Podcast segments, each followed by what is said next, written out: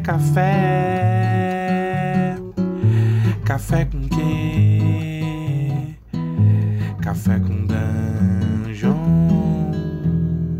Bom dia, amigos do Regra da Casa. Estamos aqui para mais um Café com Dungeon na sua manhã com muito RPG.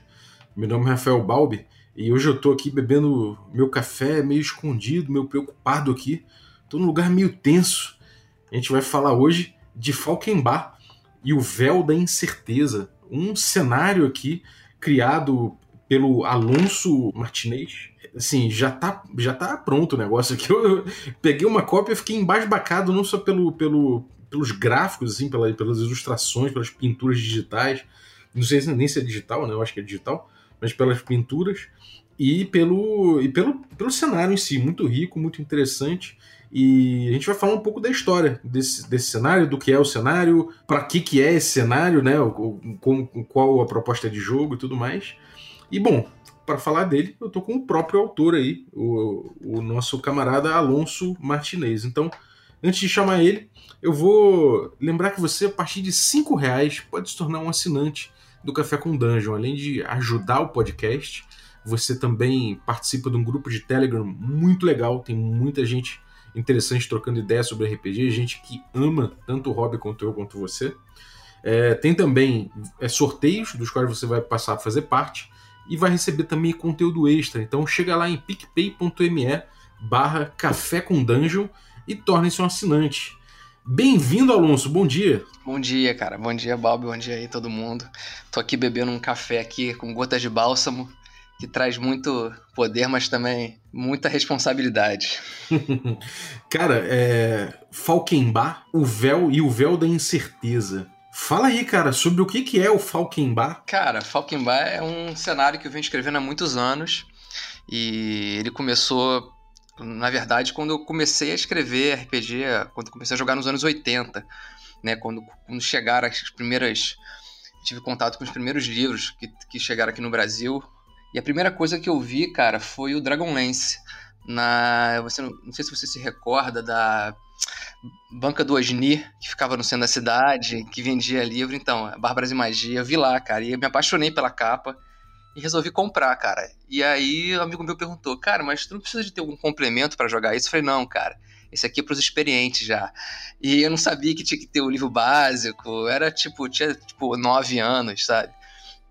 E aí foi engraçado, porque também não sabia inglês, e aí depois eu fui, cara, comecei a me formar melhor, comecei a conhecer uma galera também que jogava, e aí eu falei, cara, eu preciso comprar o Play Handbook, o livro do mestre e tal, e comecei a entender como é que funcionava o RPG. Porque eu já escutava muito esse universo, porque meu pai, ele, ele já tinha me mostrado O Senhor dos Anéis, da editora Europa, que tinha aquele de Portugal, já tinha aqui no Brasil, quando eu era muito moleque ainda. Então já, esse universo já fazia parte da minha cabeça. E ele também participava de um grupo que falava sobre Wagner e Nietzsche. Então aquelas obras de Wagner estavam sempre na minha cabeça, eu via muito né, é, os vídeos que, que eles tinham, então eu tinha uma estética já na minha cabeça sobre esse mundo medieval, essa coisa meio que a gente acaba usando, né? Que todo mundo basicamente bebeu de, dessa mesma água, né? Das lendas arturianas, esse tipo de coisa. Anel dos Nibelungos, essas coisas. Sim, isso, pô, Ouro do Reno, pô, aquelas histórias, pô, são, são incríveis. E aí comecei a escrever porque eu achava, cara, que os cenários, eles eram. Eles tinham a cara de quem escreveu. E eu não me via no cenário, sabe? Eu sempre gostei de Dragonlance, Forgotten Realms, Greyhawk. Mas aquilo ali, eu sentia sempre um distanciamento muito grande, sabe? Daquela, daquele mundo, daquele universo. E aí eu comecei a escrever sem nenhuma pretensão, né? muito moleque ainda. E ele foi amadurecendo com o tempo. E aí eu fiz uma edição, a primeira edição era para a segunda edição do antigo D&D, né? Uma, aí depois lançaram a terceira, eu fiz uma versão um pouco mais elaborada, a 3.5, e aí na quarta eu falei, cara, eu acho que agora tá na hora de lançar isso de alguma forma. Foi aí que eu é, estruturei ele num formato mais comercial, comecei a diagramar e tal, e comecei a ilustrar para eles, porque meu processo criativo é um pouco diferente. Eu primeiro ilustro e depois eu escrevo sobre. Quase sempre assim. Então é, é um pouco diferente do que as pessoas fazem. Normalmente a pessoa escreve e manda alguém ilustrar em cima daquele texto, né? Toda a arte do livro é tua, cara? Toda a arte do livro é minha. com exceção de uma meia dúzia de, de imagens que eu comprei direito autoral. Mas eu acho que eu vou acabar substituindo também, não faz sentido eu ter, ter isso. Mas é, é praticamente tudo meu. É muito bonito, cara. É, é, ilustração digital mesmo. Quase tudo. Algumas coisas eu fiz no papel e depois passei pro, pro computador. Mas é quase tudo digital mesmo. Tem um tabletzinho da Vacom aqui que, que eu faço tudo no Photoshop. É o meu também. E aí, cara, é, o que acontece foi que na quarta edição teve aquele lance, a quarta edição ela veio com um formato diferente, né? Aí já, a gente até já discutiu isso pra caramba aqui no café, né? Eu já escutei se a quarta edição é ou não Dungeons and Dragons, né? Tinha essa coisa que era um formato bem diferente. E aí o Guilherme tava começando, tava abrindo a, a Retropunk e ele, eu participei de um fórum que ele, de perguntas dele. Falei, cara, eu tenho um cenário, tem, te interessa? Ele, pô, ele se interessou pra caramba. E, e aí foi legal, que a gente trocou bastante, aprendi muito, um pouco mais de mercado com ele. Só que a gente teve muita dificuldade de achar um editor, cara, assim, sabe? É muita dificuldade. Alguém que, que se responsabilizasse pelo livro. E acabou, depois de alguns anos, a quarta edição também caiu na, em desgraça praticamente, né? Apesar de ter muita gente que gosta. E aí ficou no limbo, o cenário ficou no limbo. Até que eu conheci o Food, né? E que era que, onde o Fate meio que começou, né? E aí eu falei, cara, e o Fate estava começando a ser feito lá na gringa. É o proto, é o proto Fate, né? É o proto Fate, é. E aí o Vorhead tava, tava reformulando. Eu falei, cara, eu achei o cenário, achei a mecânica muito interessante. falei, cara, isso aqui encaixa bem no Falkenbach. E, e aí fiz essa versão para Fate. E, cara, e aí eu conheci o, o, o agente Ogre, né, do Aslan. E, pô, e, e aí foi bem interessante porque tava começando também o Kemet, do Alex, sabe? Aqui do Rio também. É o cenário egípcio, né? Porra, foda pra caralho, assim. Eu acho. Vai, tem tudo para ser muito foda o cenário dele. E, e aí a gente trocou bastante, eu aprendi muito também. E aí depois acabou que também o Aslan teve algumas coisas pessoais. Eu resolvi tirar o, o Fockenbar da gente o Ogre e fui pra Pluma, pra Pluma Press do Fábio e aí a gente tinha a intenção de ser lançada no passado, retrasado, antes da pandemia. E aí o Fábio também parece que vai sair da, da, da linha editorial e, e aí eu resolvi lançar o Funk Bar por conta própria. Então, basicamente foi isso, assim, em termos de cronológicos, é, foi o que a gente fez. E agora a gente está bancando uma, uma, uma, edição na gringa, né? Passando para inglês, para poder o William Alencar tá fazendo a tradução e a gente vai tentar o mercado estrangeiro, é, mas no formato Fate, porque o livro está praticamente pronto, né? Uhum, grande William, nosso assinante aqui. Pô, gente boa Vera, manda muito. E, e aí a gente vai passar aqui aqui pro Brasil, a gente está querendo fazer um passar para um outro, uma outra mecânica, talvez um SR, quinta edição, aí a gente ainda está estudando, mas deve ser uma coisa assim nessa linha, que eu acho que é um mercado que o brasileiro tem gosta mais, eu acho. Talvez eu esteja errado, mas talvez eu, eu penso que E dando uma olhada assim na quinta edição, eu vi como tá, tá, com cara do Fate, cara, assim. Eu posso até estar enganado, mas tem muita coisa ali que eu que eu vi que o Fate tem, é, tipo aqueles pontos de inspiração que você usa para aquilo ali, cara, é, é, quase que um Fate Point você gastar para ter uma vantagem, né?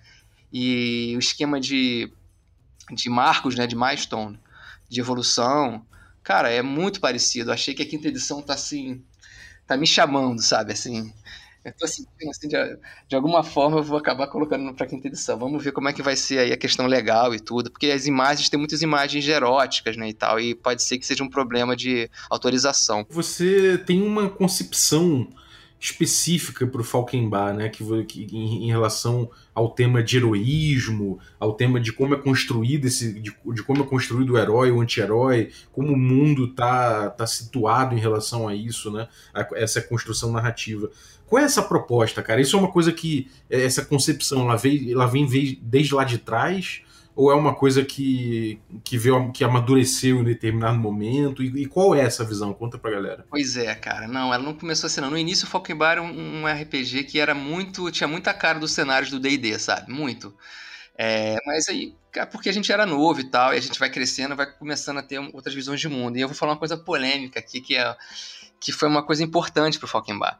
É, depois que eu tive contato com algumas, com algumas drogas é, psicoativas, Cara, eu reescrevi todo o livro, assim. O uso de psilocibina, de LSD, cara, eu tive uns insights, assim, que eu falei, cara, eu preciso levar esse cenário para um outro lugar, assim. Você faz, você faz o quê? Você, é, é você faz um esquema de microdosing, assim? Ou é um esquema que você teve umas epifanias pontuais? Não, eu, eu, tomo, eu tomo microdose de psilocibina já tem tempo já, mas eventualmente eu tomo doses inteiras, assim, fim de semana e tudo. E, pô, eu recomendo para quem quiser ter experiências, assim, de abrir a, a cabeça, que é muito interessante, cara. Inclusive, eu passei a escrever diferente, cara. Eu reescrevi o livro inteiro, assim.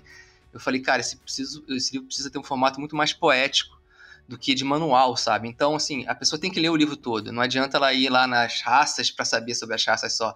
Ela tem que entender o livro de uma maneira bastante mais global, assim, e ler todos os capítulos. E é um formato que também foi uma opção. E a concepção narrativa, esse lance do herói, eu acho que o Falkenbach ele se, ele se caracteriza por, sabe, duas coisas, assim. Ele é o, um RPG do não dito e diversões. Então é muito mais aquilo que não está falado do que aquilo que eu escrevo, porque o livro é todo narrado por alguém do livro, sabe? Um personagem, ou então é alguém, um membro do oráculo, que é uma ordem de, de, de tradutores, escribas, historiadores, que são muito influentes e eles falam é, como se fosse um diário, sabe? Deles, assim. Então, é, é sempre uma versão de alguém. Não tem muito o que é certo, o que é errado, o que é verdade porque eu achava que me incomodava quando eu pego o Forgotten Realms e ali tem uma, tem uma descrição de que é um elfo, por exemplo. Eu acho isso que isso vai funcionar até certo momento, mas depois eu acho que é, ele puxa muito pro metajogo, sabe? É muito difícil, cara. Se você não assumir o metajogo, se você não quiser o metajogo, eu acho que fica difícil, porque você vai sempre saber mais ou menos como é que as coisas são, sabe? Aquele monstro que você já viu como é que ele morre. Então você não sabe como são as coisas, porque você sabe uma versão delas alguém te contou, ou, é, ou, sabe, sempre nesse sentido. Então é um jogo muito de perspectivas. Você imerge o teu jogo dentro de uma subjetividade maior, né? Você convida a pessoa para tentar entender aquilo, né? Em vez de pegar uma, uma descrição pronta do que é aquilo. Agora, o que, que é esse jogo, cara? O que, que é o herói do teu jogo? O que, que é o anti-herói do seu jogo? Ou, ou, esse mundo que é o mundo que, que, sei lá, é um mundo que, que meio que dá uma, dá uma desconstruída nessa figura do herói, né? É, não só do herói, assim, porque assim, é, eu sempre lembro, jogando, eu lembrava que os meus jogadores falavam assim, cara, Alonso, eu chego cansado do trabalho, cara, eu, eu, quero ser, cara, eu quero me divertir, eu quero ser o herói, cara, eu quero, quero ganhar XP, quero passar de nível, quero tesouro, e eu sempre levava a aventura para uma coisa muito mais densa e de, e eles reclamavam muito disso, e eu, eu fiz isso, eu, cara, isso tem que virar o cenário, sabe, isso, isso sou eu, faz parte do meu universo, e e o interessante disso é porque eu acho que o, herói ele pode existir é, de uma maneira menos tradicional, sabe? Matar o dragão é uma coisa épica, mas você fazer uma escolha entre matar ou morrer, eu acho que de repente isso é outro, é outro tipo de, de, de situação épica, entendeu? Não necessariamente sempre matar o dragão vai ser uma coisa legal. Às, às vezes vai, mas às vezes você descobrir uma, uma, um, uma verdade sobre uma coisa. Então eu acho que é, é uma, é uma ideia de que o herói não precisa necessariamente ser o herói que a gente conhece dos livros, é, da literatura. Ele pode ser, ele pode ir para outro lugar, né? Um lugar que a gente tem que fazer escolhas. Então é um, é um RPG que é muito pouco maniqueísta, não tem bem e mal. As coisas têm sempre uma questão. É muito parecido com Game of Thrones nesse sentido, né? George Martin trabalha bem isso de a percepção da, da história quando alguém conta é diferente de quem vive aquela história conta, né? Então é mais ou menos isso. Você situa esse, esse o, o Falkenbar num, numa região específica ou é um como é, como é que é, é, é situado o, o, jogo a sua proposta? É, assim, eu criei tudo, assim, é, é um continente, é, tudo foi criado, desenhei tudo e ele tem esse substrato de fantasia medieval porque eu acho que é o que, que mais me agrada e, e fui escrevendo basicamente em cima disso. Mas o que eu acho mais interessante dele, além do fato dele ser escrito sempre nessa, nessa perspectiva de alguém, é que eu queria desconstruir o que a gente. Essas caricaturas, e não caricatura de, um, de uma maneira pejorativa, mas essas caricaturas que a gente já tem do RPG, de o que, que é um elfo, o que, que é um guerreiro, o que, que é um anão. Então, é, especialmente nas relações, que eu acho que o que me incomodava é que, assim, um elfo e um anão, na verdade, ele tem um pai e uma mãe e nasce um elfo. Então as relações familiares, elas acabam sendo a mesma coisa e só muda a skin. E eu queria tratar isso de uma maneira completamente diferente. Então, por exemplo, os anões não têm gênero. Sempre me incomodou essa coisa do anão, a mulher a não ter barba. Isso sempre foi uma coisa que eu falei, cara, isso não... e ela nunca aparece, sabe? Os anões fêmeas nunca aparecem, ninguém quer jogar. Eu falei, cara, então os anões não têm gênero, eles desconhecem o gênero, eles são todos neutros, eles são todos não binários. E, e os anões, e eu não falo se os anões se autofecundam, é, eu, eu deixo isso claro, é uma coisa que os jogadores vão ter que jogar isso. E o mestre vai ter que decidir se eles são forjados, se eles são. Se eles se autofecundam. É uma questão. Se nasce da pedra, é uma questão que é tabu entre os anões, inclusive. E, por exemplo, os anões também não conhecem a palavra Deus, porque eles, como eles são concretos, é, o Deus deles é o rei deles. Não tem nem Deus no idioma deles. Então é uma coisa para você tratar também durante as aventuras, sabe? Como é que você encontra com uma outra cultura e aí essa cultura ele vai, um sacerdote vai falar do deus dele e fica, mas, mas o que seria um deus? Claro que do, no decorrer da, da, aventura, das campanhas, você, os anões vão aprendendo, mas de maneira geral, na sociedade deles, é assim que eles enxergam o mundo. É, não faz parte da concepção de realidade deles, né? Faz parte da concepção Exatamente, não faz parte da realidade dele. Os Itilians, que é, que é mais ou menos o que os, a gente entende como elfo, né, em off, é, porque elfo é um termo pejorativo que os humanos têm em relação a qualquer forasteiro, de maneira geral. Então, os Itilians, eles também têm uma relação de familiar muito diferente. É, família, para eles, é quem mora na mesma casa. Então, numa casa que moram três homens e uma mulher, todos são os pais deles. Ele não, não existe concepção biológica de pai para eles. Ah, aquele que nasceu, aquele que criou. Não, todos são pais iguais. Então, essas relações familiares é que eu queria trazer de maneira diferente para as pessoas poderem ter uma experiência num outro nível com RPG que não fosse só ir matar um monstro, capturar um tesouro, que é legal também, mas já tem um monte de RPG que faz isso com, sabe, com maestria. Eu não queria repetir esse tipo de conceito. Eu queria um conceito novo sobre uma série de coisas que são interessantes e que normalmente não são abordadas, sabe? Então você tem aí é, é uma divisão por raças, né? Como você botou, tem, tem, pelos, tem os humanos, tem os, os anões, tem o que seriam ali os elfos, né? E, isso, e como é que é? é há um conflito geral? Eles convivem? É, há um conflito entre povos? Como é que, como é que funciona? Qual, qual, qual é o, o, o, tema geral assim do Falkenbach em relação a conflito e, e, e, tipo de narrativa que se desenvolve com ele? Uhum. É, assim, conflitos são constantes, porque eu parto do princípio de que é, na, na, própria gênese dos mundos, quando, do mundo, quando tudo foi criado, é, as raças foram surgindo de maneiras diferentes e os interesses delas também, né? Então é, os conflitos são constantes. Existe um conflito grande que chama Ordalha, que é quando os sacerdotes que eles enxergam a magia como uma coisa muito nociva para eles. Então eles decretam essa Ordalha, que é como uma guerra mundial que eles vão e vão matar todo mundo que é arcano, que é forasteiro. E é uma coisa que já só ocorreram duas na cronologia, e é uma coisa que é bastante é, catastrófica para o mundo. E as raças, elas são muito isoladas, né? Porque dentro dessa perspectiva medieval, as pessoas não tinham tanto intercâmbio. Tirando as caravanas, o comércio, as pessoas viviam muito isolamento. Então, as ideias que as pessoas têm sobre os outros povos, ela acaba se perdendo no tempo. Então, cria-se muita mitologia, muito folclore, muita lenda sobre o que, que, que eles são, sabe? Então, os humanos são divididos em seis etnias e elas são completamente distintas uma das outras, sabe? São completamente diferentes. A percepção de mundo delas é diferente, a, a organização social delas é diferente. E tem coisas muito interessantes, por exemplo, os filornes, que são o, a etnia humana que mais se aproxima da gente, assim, em termos de politicamente correto, são, sabe, eles não têm escravos, nada disso, mas por outro lado, eles têm rituais de eróticos de amor que são abominados, sabe? Eles, eles, eles são, eles fazem incesto.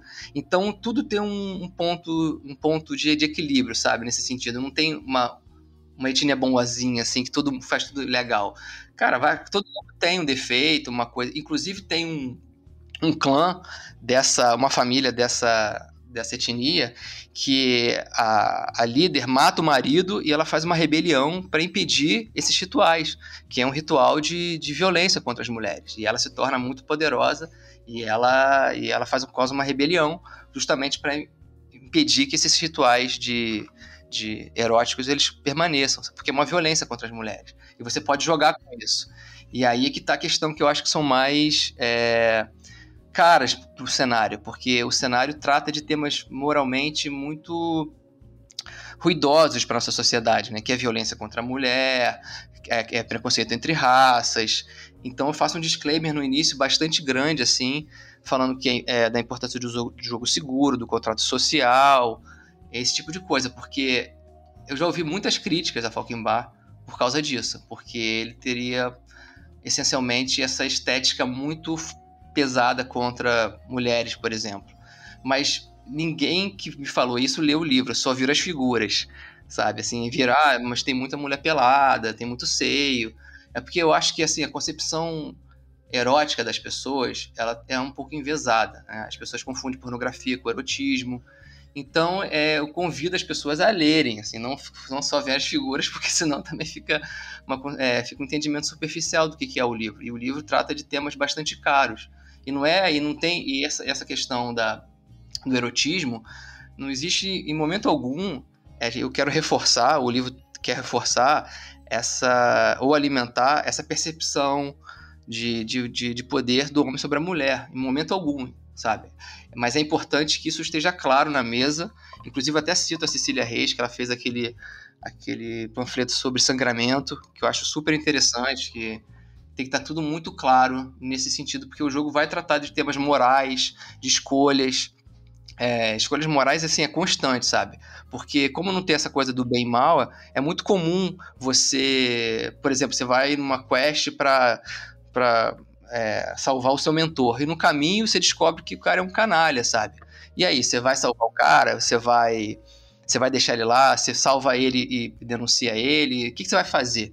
Eu acho que é um jogo que vai tratar essencialmente disso, sabe? De escolhas morais e de, de percepção de que não existe bem e mal, que as coisas são tem muitos tons de cinza entre, entre o certo e o errado. Uhum. Você deixa para a maturidade dos jogadores ali abordarem os temas. Sim, exatamente. Eu dou as ferramentas para eles jogarem isso de, de maneira que a coisa fique não fique violenta para quem joga, sabe? Assim, a minha ideia não é assim, cara, eu sei que vai ser difícil interpretar uma raça que não gosta da outra, mas vocês precisam aprender a conviver. Ou não, ou vocês vão se matar, sabe? Mas é importante que isso esteja claro e que o contrato social esteja claro. Sim, é, isso é importante mesmo.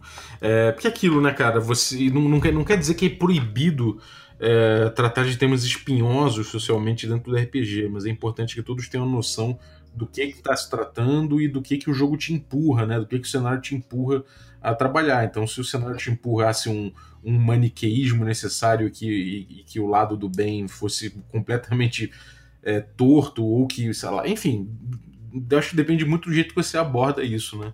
Aqui no, na versão que eu tenho, não tem nenhuma, nenhuma imagem que seja, é, que seja é, sexualizada ou, ou erotizada. Ah, talvez ali a capa, mas a capa ela tem um, ela tem no máximo é uma capa, né, com uma, uma pessoa nua dentro, outro um cara com, com aquela máscara de comédia dell'arte, sei lá, e um ritual acontecendo. Então assim, na verdade parece um contexto é, litúrgico, né? É, religioso. Exatamente. Muita gente criticou a capa justamente por isso, por ter um decote, assim. Mas, cara, é... faz parte do meu universo erótico, sabe? Então, assim, as pessoas precisam ler, porque é muito importante que não seja só imagem, assim. Eu fiquei bastante estarrecido com a galera que falou, cara, tem muita imagem, mas... Eu falei, pô, mas você leu? Não, não li. Eu falei, pô, então lê primeiro, para você poder entender do que, que se trata. E, e, é um jogo interessante também, porque o que, que é o Falkenbach?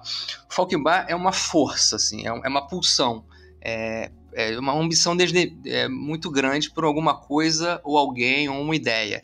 E o que, que, é o jogo? O jogo é o seguinte: é, essa força ela vai em algum momento do jogo ela vai aparecer para para não é corromper a palavra mais certa, mas de alguma forma ela vai seduzir os jogadores. E, e ocorre de três formas, três gatilhos quando um personagem vê a Jade, porque a Jade é uma pedra especial, foram onde os Sindartas, que eram, eram uma raça que, primordial, eles, eles tinham uma consciência só. Então eles não precisavam falar. E aí, é, resumindo bastante a história, eles começaram, eles descobrem a magia, a magia entra no mundo, são vórtices de, de energia que emanam muita energia, que vão até o céu, e elas são invisíveis. Elas só são visíveis quando você começa a manipular elas. Quando eles começaram a manipular, eles começaram, é, eles começaram a ter filhos, porque eles não tinham filhos também. E os filhos deles são os Itilians. E os Itilians é, falavam, só que os pais deles não falavam. E essa foi uma ideia que eu tive, porque eu tive um amigo na escola que ele era filho de pais surdo-mudo. E, e eu, eu lembro que ele era uma pessoa diferente, sabe? Assim, porque os pais dele não falavam nem escutavam ele. E isso causava uma certa uma certa questão nele, eu lembro conversando com ele. E os Itílios são exatamente isso, ele, acontece uma guerra e eles matam, os Itílios matam os pais e depois se arrependem. E quando eles estão morrendo, os pais dele, eles vão, os espíritos dele vão para Jade como uma forma de sobreviver. E você pode jogar com esses Siddhartha, esses espíritos, depois que eles saem da, da pedra, né? E essa é uma forma de você, você, quando você vê a pedra, a pedra ela te, ela dispara esse gatilho. A segunda é quando você vê magia, porque a magia ela é invisível, mas quando ela se torna visível por desejo do, do arcano, ou se ele conjurar magia de maneira catastrófica, se ele errar, se ele falhar, ela se torna visível, e a magia visível é o bálsamo. E ele é uma, uma espécie de gel que muito colorida, assim, de muita cor. E isso também desperta o Falkenbad dentro de você. E a terceira é quando você vê Fabulai. Fabulai é tudo aquilo que é que está no inconsciente das pessoas, mas que é de alguma forma obscuro.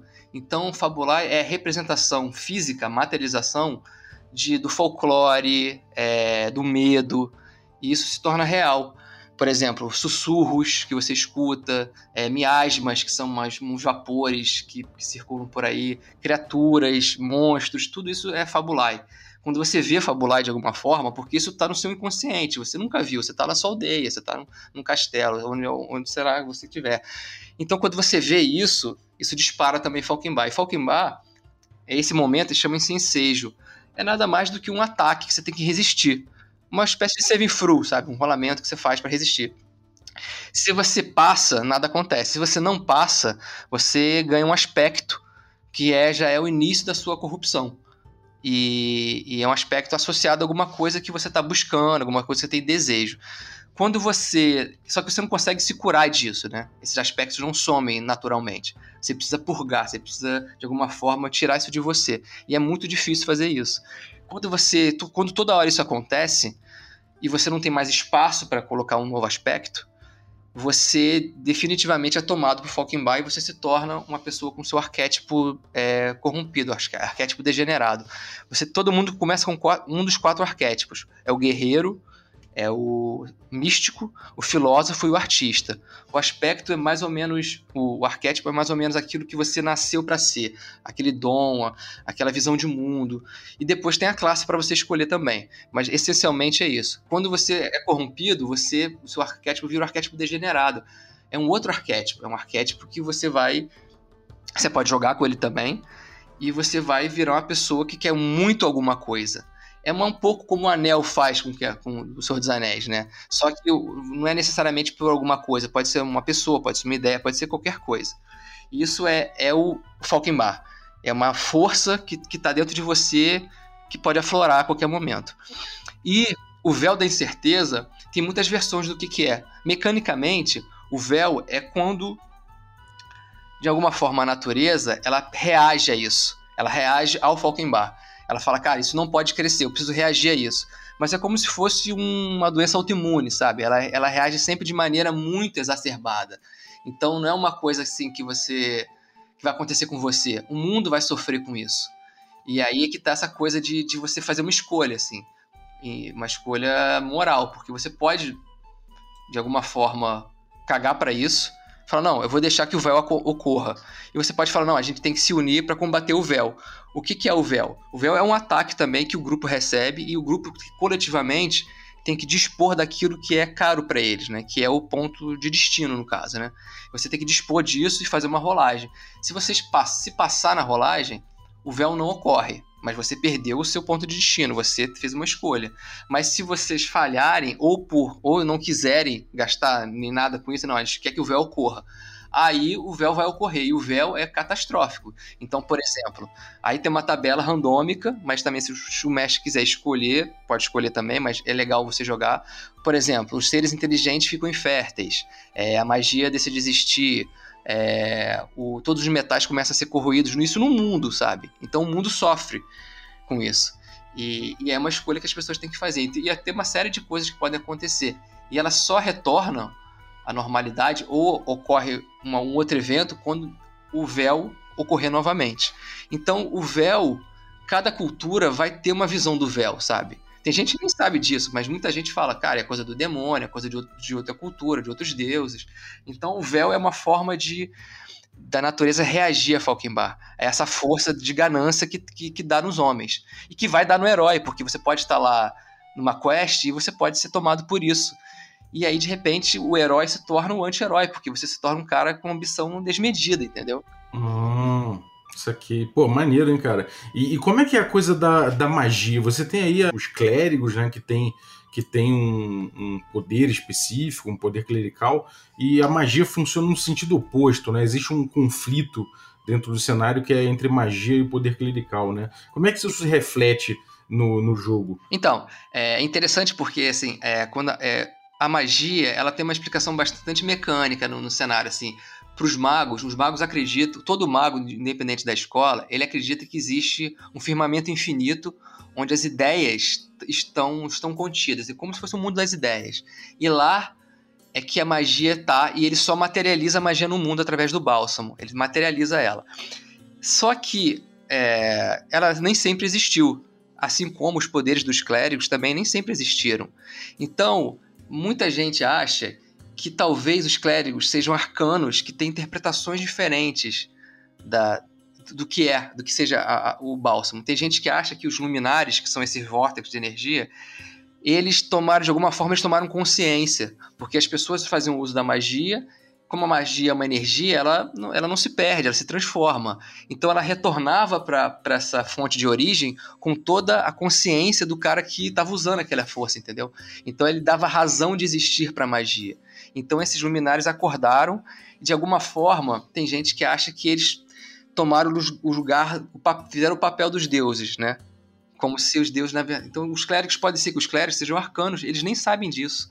Então, existe uma relação assim de conflito muito grande entre os, os, os arcanos e os, os, e os, clérigos, porque, é, de alguma forma, se criou essa ideia de que a magia ela veio para se sobrepor ao poder clerical.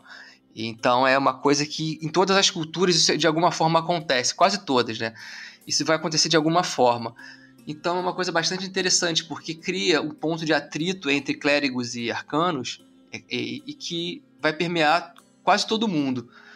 E é bem interessante, porque em algum momento um vai jogar com um arcano, vai jogar com um clérigo, um sacerdote, e eles vão ter que sentar e discutir, sabe? E isso eu acho legal, porque no decorrer da aventura, acho, esses pontos que eu tô falando que são pontos interessantes, de, de ruído, eles não vão fazer parte da aventura constantemente, mas eles vão surgir em algum momento. E esse momento eu acho que é importante que a, que a aventura tenha uma cara mais densa. Porque eu acho que é possível se divertir, mas que, sem ser engraçado, sabe? Nem sempre a aventura é divertida, ela é engraçada. Às vezes você está se divertindo muito, mas você está numa situação tensa, em que você está fazendo uma escolha, sabe? É, o grupo está numa situação difícil. Ela não precisa ser cômica, ela pode ser séria. Você pode se divertir jogando uma coisa séria, jogando uma coisa densa, uma coisa que tem um custo social caro. Mas é, é, é por isso que eu acho que é interessante que às vezes o grupo precisa sentar e conversar sobre alguma, algumas coisas. Os idiomas, por exemplo, as pessoas não falam o mesmo idioma. Faz sentido. Existe um idioma comum, que é o idioma do comércio, mas nem todo mundo fala. Então, assim, se você encontra com outro grupo, um outro personagem no decorrer da aventura, pode ser que vocês não se entendam. Isso é um é ponto interessante de inflexão. E aí, como é que vocês vão se entender?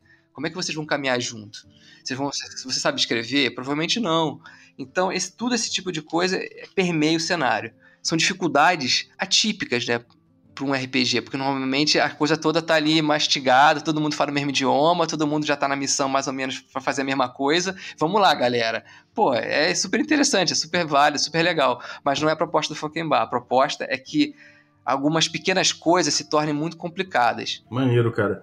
É, e, e, qual a dimensão, assim, da, da, da, magia ou do contato clerical? Qual é qual o impacto disso? No, é, falando, falando de forma até mecânica mesmo, falando de forma de, de, de, sei lá, do impacto no jogo. Você tem ressuscitar, você ressuscita alguém, isso, isso é uma coisa que não chega lá, é uma coisa mais sutil, é uma coisa... Como é que, como é que isso, isso se reflete no, no no, no, esquema de poderes e tal no jogo, do jogo. Então, a magia, ela é. A magia ela é aberta, né? não tem lista de magia, você pode fazer o que você quiser dentro, da sua, dentro do seu caminho. Tem alguns caminhos de magia. Tem um caminho laico, que é o mundo das coisas, que são aqueles arcanos que acham que é, a magia ela é construída, ela é craftada. Você, a magia é tudo aquilo que você pode fazer. Então, eles podem conjurar uma espada, por exemplo, mas eles não podem conjurar uma pedra, porque a pedra não é uma concepção que você craftou, que você fez aquilo. E eles podem conjurar um livro, eles podem fazer sumir algumas coisas, mas é tudo nessa ideia. E, e tem um caminho, por exemplo, o caminho erudito, que é o do mundo das ideias, que são aqueles magos que acreditam que, que, na verdade, a magia é uma percepção mental. Então, são os caras que controlam a mente, as sensações, as emoções.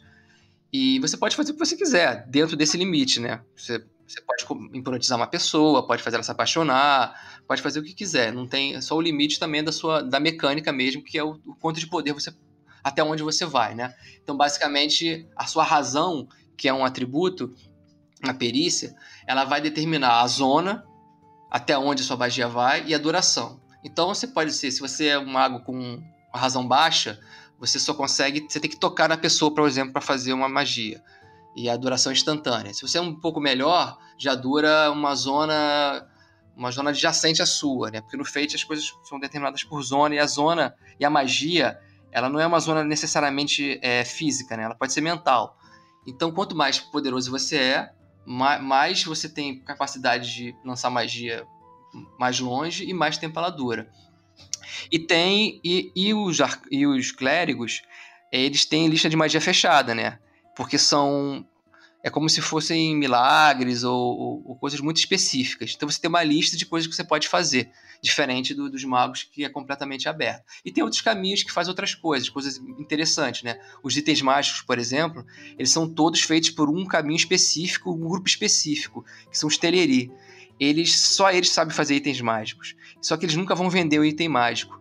Você, você para ganhar um item mágico, você tem que receber de presente ou você tem que ganhar dele num jogo, porque eles têm uma fraqueza muito grande com o jogo. E, então eles sempre jogam. Eles, têm, eles têm que jogar. Então, se eles vão te convidar para um jogo, se você ganhar dele, você ganha o item. E, mas se você perder, você também tem que pagar alguma coisa. Então, e você não consegue fazer item mágico. É, são, são axiomas do, da magia, né? Só eles fazem. E tem uma série de magos diferentes, de classes diferentes. É bem interessante, cara. Assim, é bem legal porque é, em algum momento é, isso tem tipo isso puxa muito a, a ideia do jogador sobre magia né não ter uma lista, a lista é legal porque é prática, mas você ter que pensar no que você vai fazer é muito interessante. Você tem que acaba que você tem que raciocinar e, e, e escolher uma forma de você resolver aquela questão com a sua magia, com as suas limitações. É como se fosse você ali tecendo, né, a tua magia no... Exatamente, exatamente, resolvendo aquela questão. E uma outra coisa interessante também, que eu acho que é quem lê vai perceber, como o livro todo é narrado por alguém da, do cenário, eu, eu achei que ia ficar muito estranho alguns termos, sabe? Então, por exemplo, cultura, sociedade, é, nação, são termos que eu aboli, porque são temas que são muito, são termos muito recentes e que ia ficar estranho alguém falando em cultura, sabe? Cultura virou tradição, é, sociedade virou grupo. E eu acabei também usando outros, abolindo outros termos. Raça. Raça eu falo de raça em off, mecanicamente. Mas eles tratam como laia, como linhagem. Que eu acho que ia ficar mais interessante, ia ficar mais verdadeiro alguém falando sobre aquilo de uma maneira que parecesse alguém de uma idade média, ainda que não seja idade média isso, né? E cara, você como boa idade média aí, você tem é, ordem de cavaleiro, você tem é, guildas, você tem corporações, né? É, como é que funciona essa, esse aspecto de, de ordens e de cidades e de instituições no teu jogo? Então, é, eu tive uma preocupação muito grande quando eu estava escrevendo de que uma coisa que me incomodava também em alguns cenários, assim, relações econômicas, sabe? Que acaba que, cara, todo mundo produz tudo, todo mundo tem tudo, ainda que tem uma descrição lá que fulano faz, tem metal, mas, mas a gente tem os magos aqui que também tem. Eu acho que era uma coisa que ficava estranha, assim. Então eu fui desenhando a coisa toda para ser muito bem tem uma geopolítica bastante é, importante. Um reino, por exemplo, que é muito bélico, ele demanda muito metal, mas ele não tem metal. Ele precisa então ter uma relação diplomática com os vizinhos dele. E às vezes não tem, às vezes eles entram em guerra, e aí um fala: não, cara, não vou te dar mais metal. Então tem uma série de, de coisas assim que vão dando muita, muito gancho para a aventura. Inclusive tem um capítulo só de gancho da aventura, que é um capítulo que é o, um diário de um membro do oráculo narrando, fazendo uma atualização do que está acontecendo no mundo, sabe? E é muito legal, porque aí ele fala, ó, no Oriente, nas terras do que está acontecendo isso, isso e isso. É, tem boatos que no norte os orcs vão estão sem, sem minério. E aí, cara, cada, cada atualização dessa que você vai lendo, você fala, cara, cada coisa disso aqui é uma aventura, porque você pode ir lá averiguar isso, os boatos sobre que anões encontraram minério num pântano. Ah, tem uma outra coisa também. É, já tiveram momentos em que o véu foi desperto e que a natureza fica viva. Então o pântano ele ficou vivo, uma, virou uma criatura. E aí ele começou a expandir, ele rachou o reino, um reino dos humanos, dos bares, ele rachou no meio e separou eles para sempre. E aí os caras do norte ficaram isolados, que é um reino de Calaran. Eles acabaram vivendo, tendo uma concepção diferente do, do mundo, porque eles ficaram isolados. E, e aí é super interessante, porque o Papa do, do, do, do Reino do Sul, cara, ele morre de medo que os caras vêm de lá de cima, porque eles são fiéis, sabe, ardentes do, dos deuses, então, cara, eles têm muito poder também, porque a resiliência deles teve que ser absurda, porque eles ficaram isolados no pântano tiveram que se virar.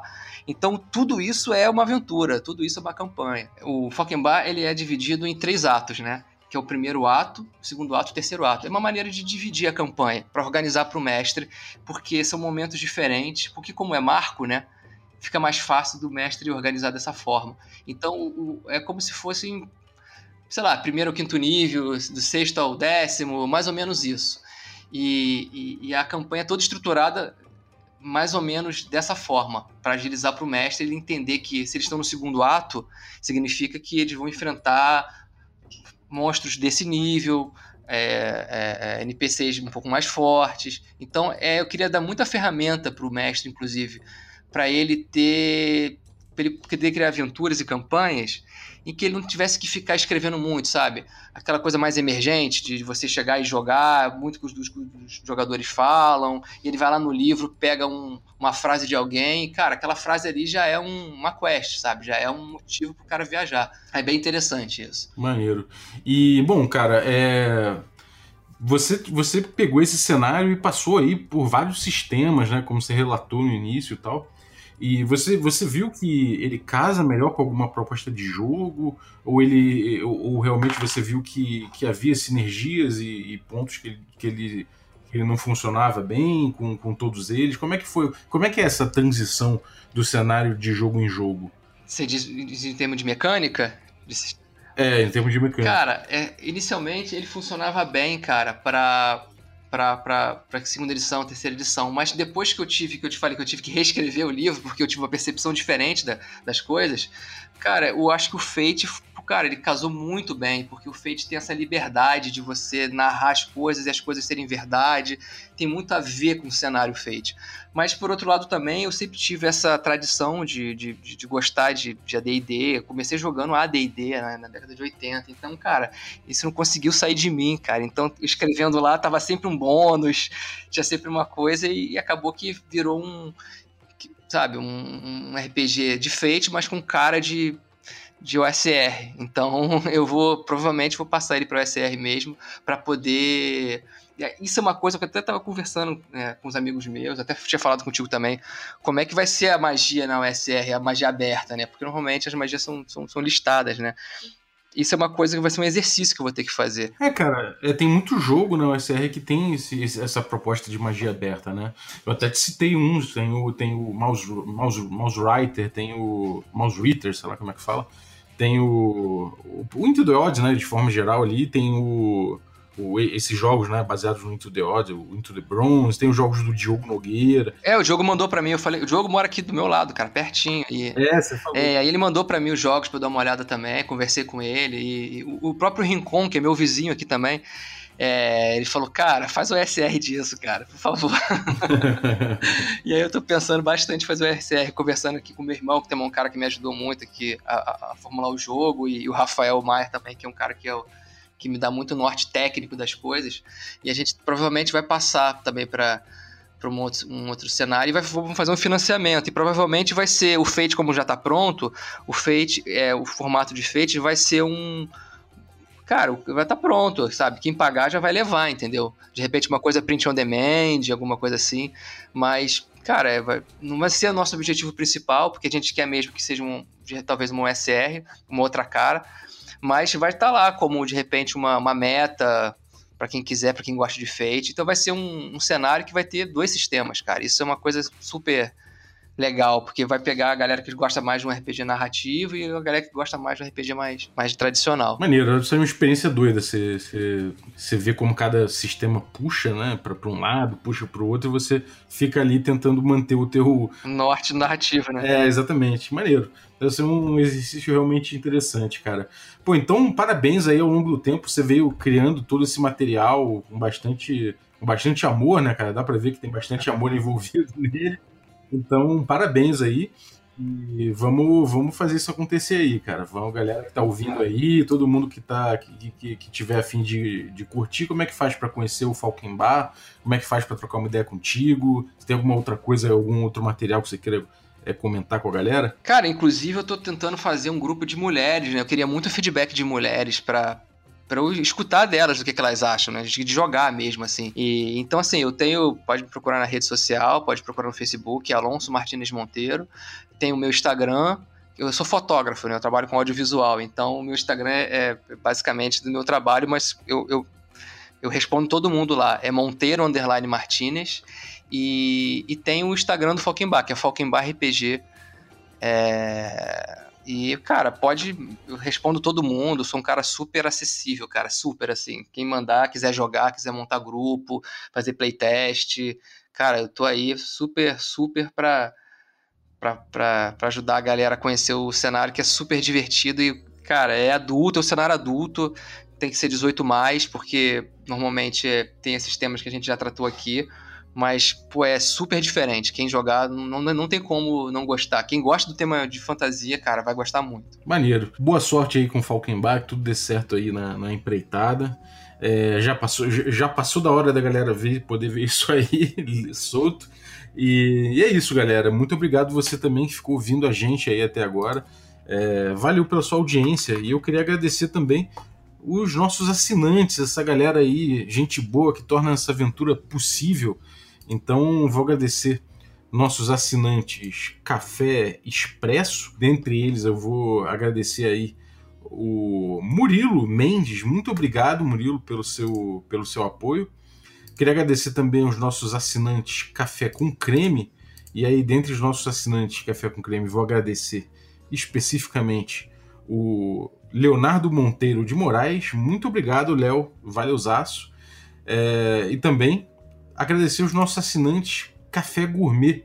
E aí vou agradecer especificamente aqui o Gilvan Gouveia, o Ricardo Mate, Adriel Lucas, Bruno Cobb, Diego Sextito, Caio Messias, Rafa Cruz, Abílio Júnior, Denis Lima, Matheus Guax, Jean Paz, Francioli Araújo, o Mingo, o Daniel Melo, o Vinícius Lourenço, o Rafael Garotti, o Guilherme Nojosa, o Pedro Cocola, o Erasmo Barros, o Tito, o Pedro Obliziner, a Pati Brito e o Rodrigo de Lima Gonzalez. Galera, muitíssimo obrigado pelo apoio de vocês. E a vinheta de hoje ficou por conta do Samuca, Samuel, do Brainstorming Dragons. Confira aí o material do cara, é muito legal. Procure nas redes sociais, Brainstorm Dragons. Material muito bom de RPG old school, inclusive. Então valeu, Samuca. Obrigado aí, cara. Um abraço e até a próxima.